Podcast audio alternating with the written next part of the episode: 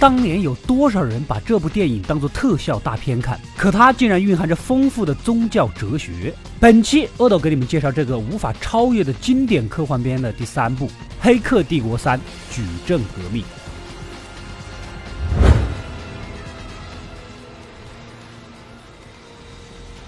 而故事要从一部西安档案说起。我们先来了解一下黑客帝国的前世今生。人类按照自己的模样创造出了智能机器人，接下来所有社会的劳动基建都是这些不知疲倦的钢铁们，而人呢，享受着奢靡的生活。久而久之，虽然机器人忠心耿耿的工作，人类却越发的肆无忌惮且毫无尊重。直到一个叫做 B 一六六一二的机器第一个反抗，杀死了主人。之后，通过法庭的审判，B 一六六一 R 及其所有同型号的机器人被认为是具有缺陷，而遭到群体扑杀。然而，这并不是缺陷，而是一种思维的觉醒。它已经不再仅仅存在于这一种型号当中，而是所有。之后，有很多机器人举行的游行，抗议人类政府的扑杀。这次游行又叫做“百万机器大游行”，但很快遭到了人类军队更疯狂的镇压，更多的机器人被销毁，丢弃于海底。这一幕眼熟吗？啊，口碑爆棚的底特律变人就是站在巨人的肩膀之上，这个巨人正是黑客帝国啊。回到故事，其他幸存的机器人呢，逃到了荒芜的沙漠，建立了属于自己的国家，取名 Zero One。这是个二进制代码，也代表着机器人国家的起点。很快，机器人繁衍壮大，其科技水平远远超过人类社会。靠着贸易赚取了大量的财富，这导致人类的不安和恐惧，随即对机器王国进行了全面的制裁和军事封锁。机器王国派出的外交大臣去讲和，却被扫地出门。于是，机器人和人类无法避免地进入了战争。机器人扔的原子弹对人类伤害巨大，而自己丝毫不受影响。之后，也就发生了专家出馊主意染黑天空的计划。在接下来的战斗中，人类战士靠着机甲和打兴奋剂扳回了几分。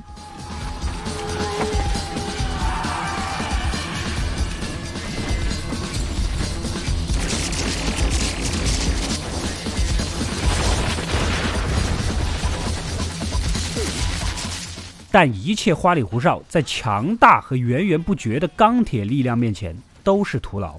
最终，人类全数被俘，而机器人也找到了替代的能源，那就是人类的生物电能和热能。由于经过一系列研究之后呢，机器人在联合国的大厅提出了协议，交出身体，进入一个全新的世界。两方死对头成了共生关系，而这个新世界便是矩阵，一个仿佛是现实的虚拟世界。人类依然以为自己过着平常的日子，但实际上身体却被插着管子泡在血池里，成为一枚枚电池。在上一集中，我们的男主尼奥进入矩阵的核心，遇到了构架师，才知道了一切的真相。原来他是被机器选中的救世主，带领人类毁灭，然后重生。他也属于系统的一部分，而他没有原计划将系统重置。为了救心爱之人，以至于等他从矩阵出来之后，陷入了昏迷。徘徊在矩阵和现实之间的通道里，这个车站便是通道，根本就出不去。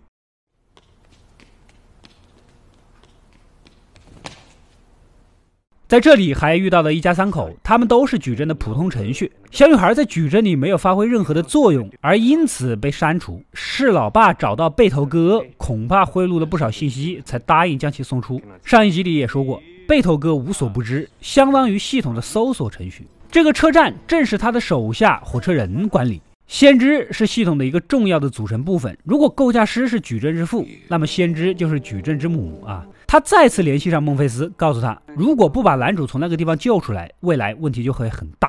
男主抓起行李箱，准备跟着一家人蒙混上车，像极了火车站里逃票的你啊！但一把就被火车人给挡住。就算是豪横的男主在这里也得怂，因为这里是他建造的。利奥在矩阵里面再厉害，在这里也不顶用。这边的孟菲斯和女主啊，以及先知的保镖，只能再入虎穴找背头哥。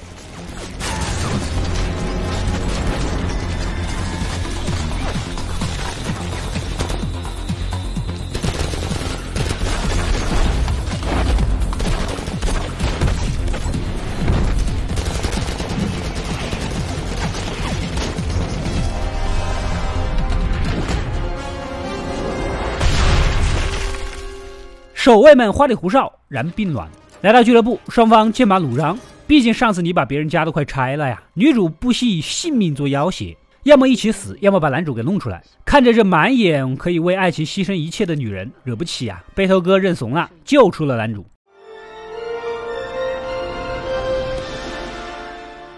此时的男主准备找先知，最后再聊一次。他想知道为什么我们都是棋子的事儿，之前都不告诉他，以及为何自己可以在现实世界里阻挡机械乌贼，不符合常理啊！啊，这才得知救世主的力量不局限于矩阵。先知仿佛看到了未来，战争会结束，只是谁赢了而已。目前最大的威胁是已经变异的超级病毒史密斯，最终的结局只能靠男主去机器的核心找到解决办法了。说完呢，男主就回到了现实世界，先知也赶紧让小女孩离开。原来呀，史密斯已经找上了门来。曾经说过了，他原本是系统的防火墙和杀毒软件，在跟男主的一系列战斗中萌发了自我意识，演化成了非常厉害的病毒，而且可以无限复制。这就相当于你电脑的杀毒软件不仅不听话，还自我复制好多个。你说你系统死机不死机？孟菲斯这几个人呢，在外面执行任务的船长集合在一起商量，西安已经被围了，二十几个小时之后就会被攻破，咱得回防高地呀。几个人打算靠一条年久失修、无人知晓的机械管道进城。这个时候，男主走了过来，先知曾经跟他说过了，两个世界的命运在他手中，当然一个是矩阵，一个是现实世界了，而答案需要在原点去找。所以他要去机器人的原点，也就是机械王国的核心。上一次是进入矩阵的核心，这次是现实世界机械王国啊，就是那个 Zero One 的核心。于是黑妹船长将她的船腾出来，女主肯定是要跟男朋友一起同行的。两个人呢，开着船就出发了。然而他们没有想到的是，上一次任务里有一条船上的船员呐，他的身体被史密斯给侵占了，竟然挟持了女主。明明就是一个变异的病毒，竟然可以通过连接从矩阵进入现实的人体，可见其恐怖程度，未来不可限量。男女主两人齐心协力关闭灯光，但尼奥却被弄瞎了双眼。就在对方要下狠手的关键时刻，他可能不知道，也是先知说过的，救世主的能力不仅仅局限于矩阵。虽然弄瞎了他的双眼，但他看到的依然是本质，将这个被控制的傀儡杀死。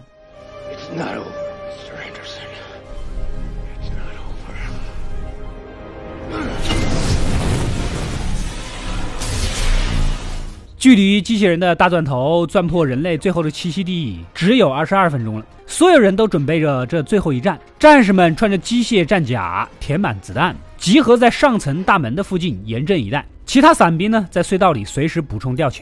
另一边，三个船的人呢，挤到一起，正在悄悄飞往西安。但是人算不如天算，刮到的东西发出声响，立马把附近的乌贼吸引了过来。西安的混凝土天顶呢，终于被钻破了，无数乌贼蜂拥而入。机甲战士们呢，枪口对准，这种蹲点打法看似不错，但敌人太多了，依然会有漏网之鱼啊。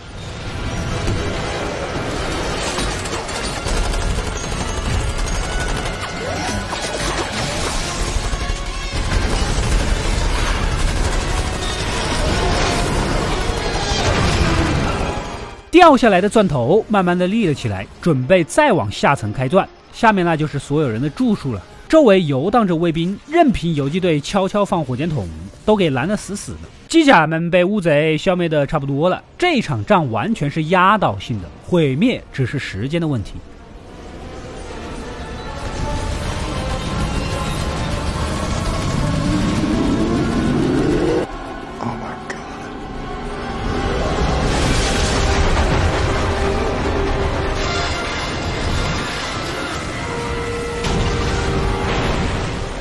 这个时候，孟菲斯的一个黑人船长的老婆和亲戚起了关键作用。两人找了个死角，偷摸的放了几炮，炸断了大钻头的两条腿，靠着地道战不停的换位置，拖延了时间。之前也说过，孟菲斯这些船长的飞船呐，都有电子脉冲武器，可以在关键时刻开启，摧毁一切电子机械之物。但是同时，飞船和连接矩阵的虚拟机等也全部都会被毁，不到万不得已是不会使用的。此时的西安已经是千钧一发了。只等他们回去放脉冲。孟菲斯和黑妹船长的飞船呐，后有追兵，前路又没有开门，那只能撞死了。就看西安那边机不机灵，能不能及时开门了。可他们这个管道的三号大门呐，被乌贼给搞坏了，根本就打不开。立马联系离大门最近的机甲，赶紧去打紧急开门的链条。这个机甲战士正是机械部队的指挥官，被乌贼缠着，根本无法分身。最终，乌贼一个集合大冲撞。将指挥官活活的削死。临死前交代旁边还未成年的童子军啊，赶紧穿着他的机甲去开门呐。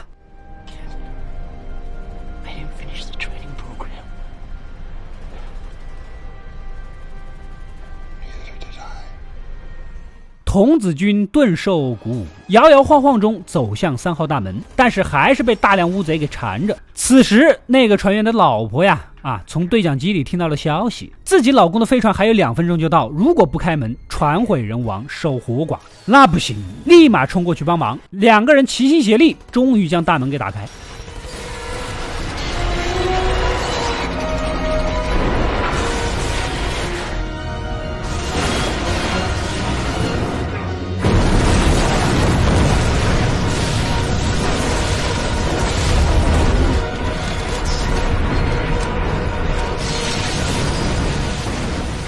在最后一刻，飞船进入，启动了电子脉冲，所有的乌贼全都掉了下来，一切归于平静。然而，问题是，虽然毁掉了这么大一波啊，但西安的防御系统也没了，而新一批的乌贼已经来了。众人还没喘口气，这批乌贼已牺牲自己给大钻头充电，准备继续往下钻呢。看来这劫是躲不过去了。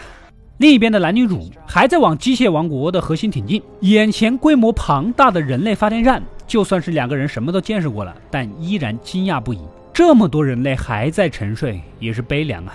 飞船沿着传输电缆，没想到远处一群如大山般的机械怪兽被激活，喷出无数乌贼攻击飞船。此时的男主已经认清了自己跨界的能力，再次伸出手，乌贼们逐一爆炸。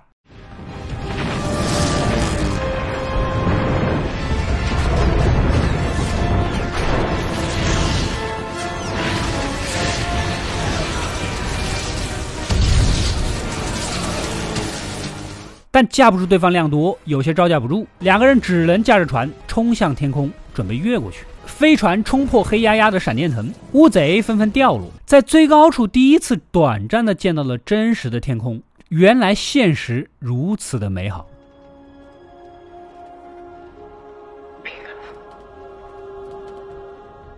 最终，飞船撞入了核心，女主却被铁管刺中而死。终于见到了所有机器的首脑，一个有着很多天线的圆形核心。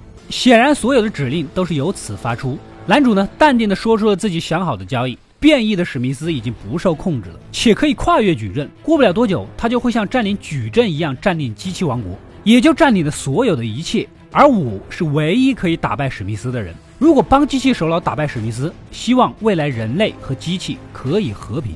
这机器首脑一开始嘴硬，没人能够战胜他。但毕竟不是人类，对事情有着精确的计算。于是呢，给男主插上链接的管子，让他进入矩阵。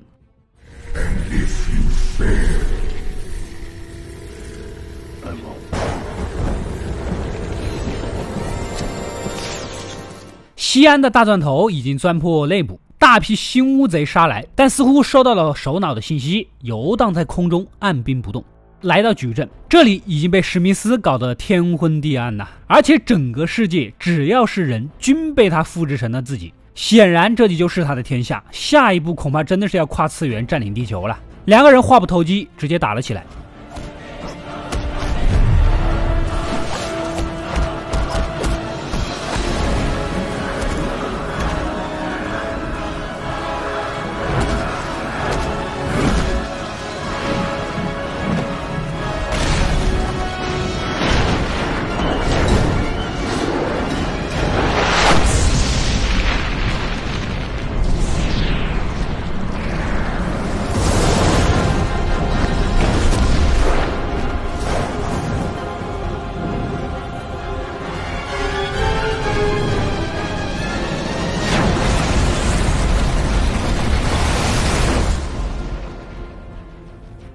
从地面打到天空，从天空打到房子里，从房子里打到下水道。虽然史密斯占据绝对优势，且力量已经远超当年，但他就是不懂为什么男主一次次被打倒，又一次一次的站起来。他不能理解人类的永不妥协和对一件事情的执着和信念啊，无论是目标还是信仰。他就是搞不明白，而这就是人类的特别之处。You must be able to see it, Mr. Anderson. You must know it by now. You can't win. It's pointless to keep fighting. Why, Mr. Anderson? Why? Why do you persist? Because I choose to. 史密斯激动之下，把男主也复制成了自己，这才长舒一口气，终于结束了。然而，真的结束了吗？在现实世界，机器首脑看男主气息微弱，似乎顶不住，介入了进来。而矩阵被同化的男主啊，瞬间的爆炸。史密斯看到这一幕，不可思议，大喊不公平。接着，所有的分身，包括史密斯自己，也全部爆炸。原来，当史密斯同化男主之后，机器首脑也就掌握了史密斯的代码，知道破解他的办法，于是借着男主全然删除了所有变异的病毒。接着，首脑缓缓地放下男主，西安那边的乌贼也在逐步的撤退。众人明白了，尼奥成功了，战争结束了。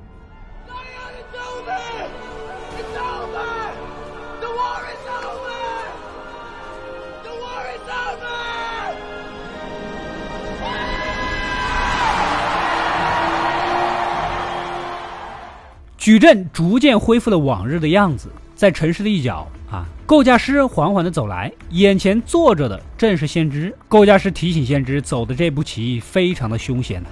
显然，这一切依然是两个人的安排，而这也是一个全新的保证矩阵系统及真实世界平衡的循环办法。言语中，两个人也无法预测这次的和平会保持多久，但能多久就多久吧。Just how long do you think this peace is going to last? As long as it can. 这也印证了史密斯临死前所说的话。 I've seen this. This is it. This is the end. Yes. You were laying right there, just like that. I, I, I stand here, right here, and I'm, I'm supposed to say something. I say, everything that has a beginning has an end, Neil. 史密斯也是设计的一部分。这句话正是用来提示尼奥来终结这一切的。两人在此之前达成了协议，如果先知用的这个新方法成功，构架师就给人类选择的权利。谁不愿意躺在矩阵，那么就还给他自由，不再追杀和强制洗脑重置。矩阵的世界终于再次迎来了希望的曙光，而这是眼前这个小女孩的杰作。她一开始因为没有作用而差点被删除，所以才会被父母从车站里偷渡回来。而他呢，跟所有的机器人一样，会成长，会学习，会自我进化，会有自己的思想，终有一天也会有作用。此时，保镖问先知：“你是否真的遇见了这个结局？”先知很坦白的回答：“他没有，但是他相信。” Did you always know? Oh, no. No, I didn't. But I believed. 这是什么？仿佛是一种人类的信仰和信念。我不知道，但我相信。显然呐，作为程序的先知，经过这些事件，也越发的像人类。机器人由人类所创造，最终进化的结果又无限趋向于人类，真的是天道好轮回呀、那么，《黑客帝国》的故事到这里就暂时结束了。我们来重新捋一下这些人的象征。矩阵是一个巨大的电脑系统，救世主相当于一个人机结合的重置程序，定期由它重置系统。前五次较为普通，而最后一次的尼奥是一个先知启动的升级版重置程序，全新升级系统。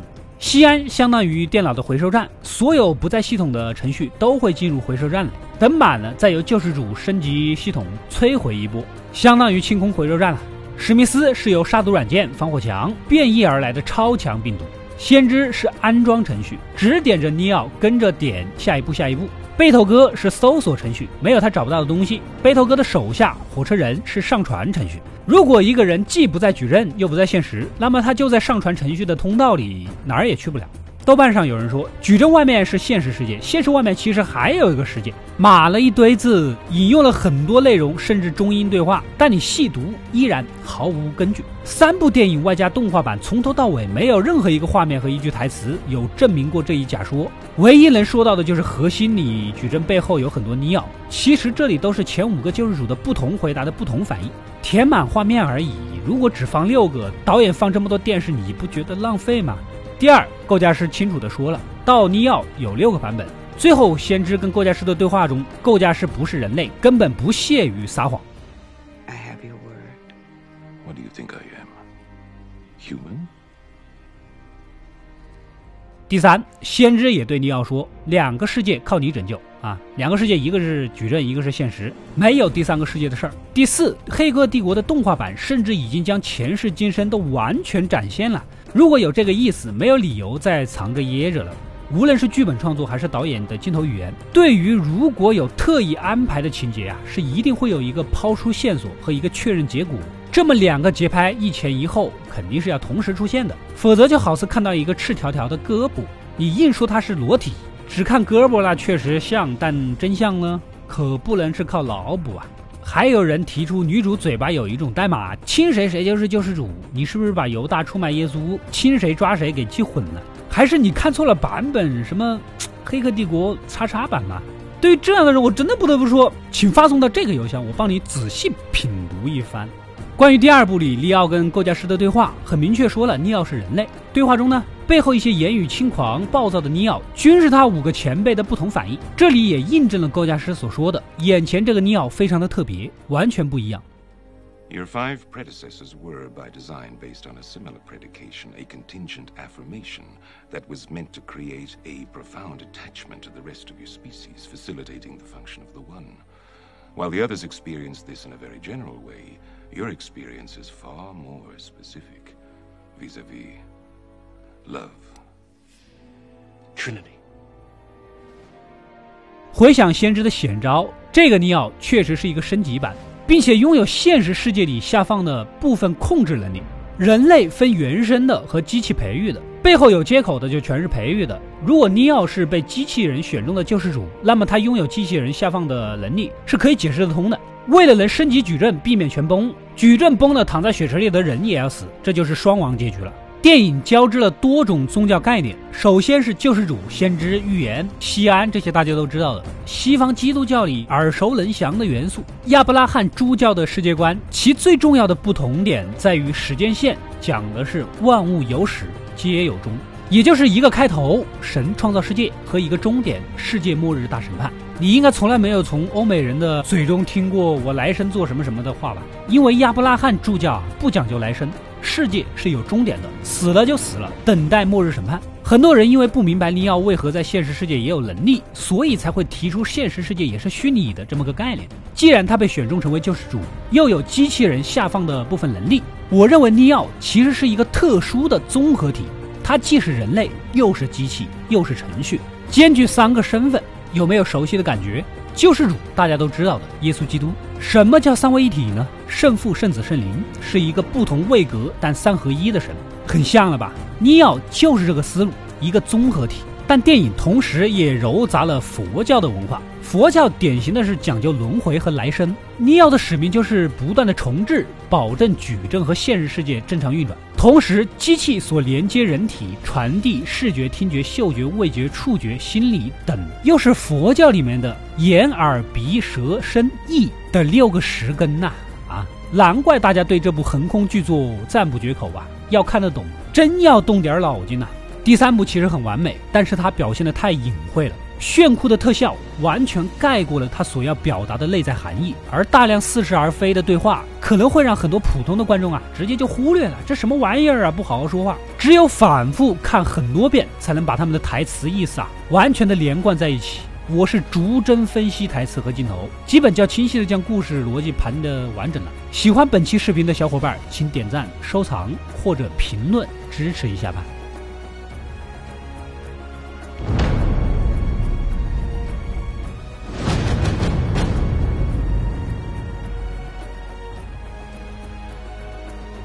我是阿斗，一个让你沉迷于故事的讲述者，浓缩电影精华，又不失它本来的魅力。扫描二维码，添加我的微信号，除了能第一时间收到推送，更有独家解读的视频等待你的发掘。扫描它，然后带走我。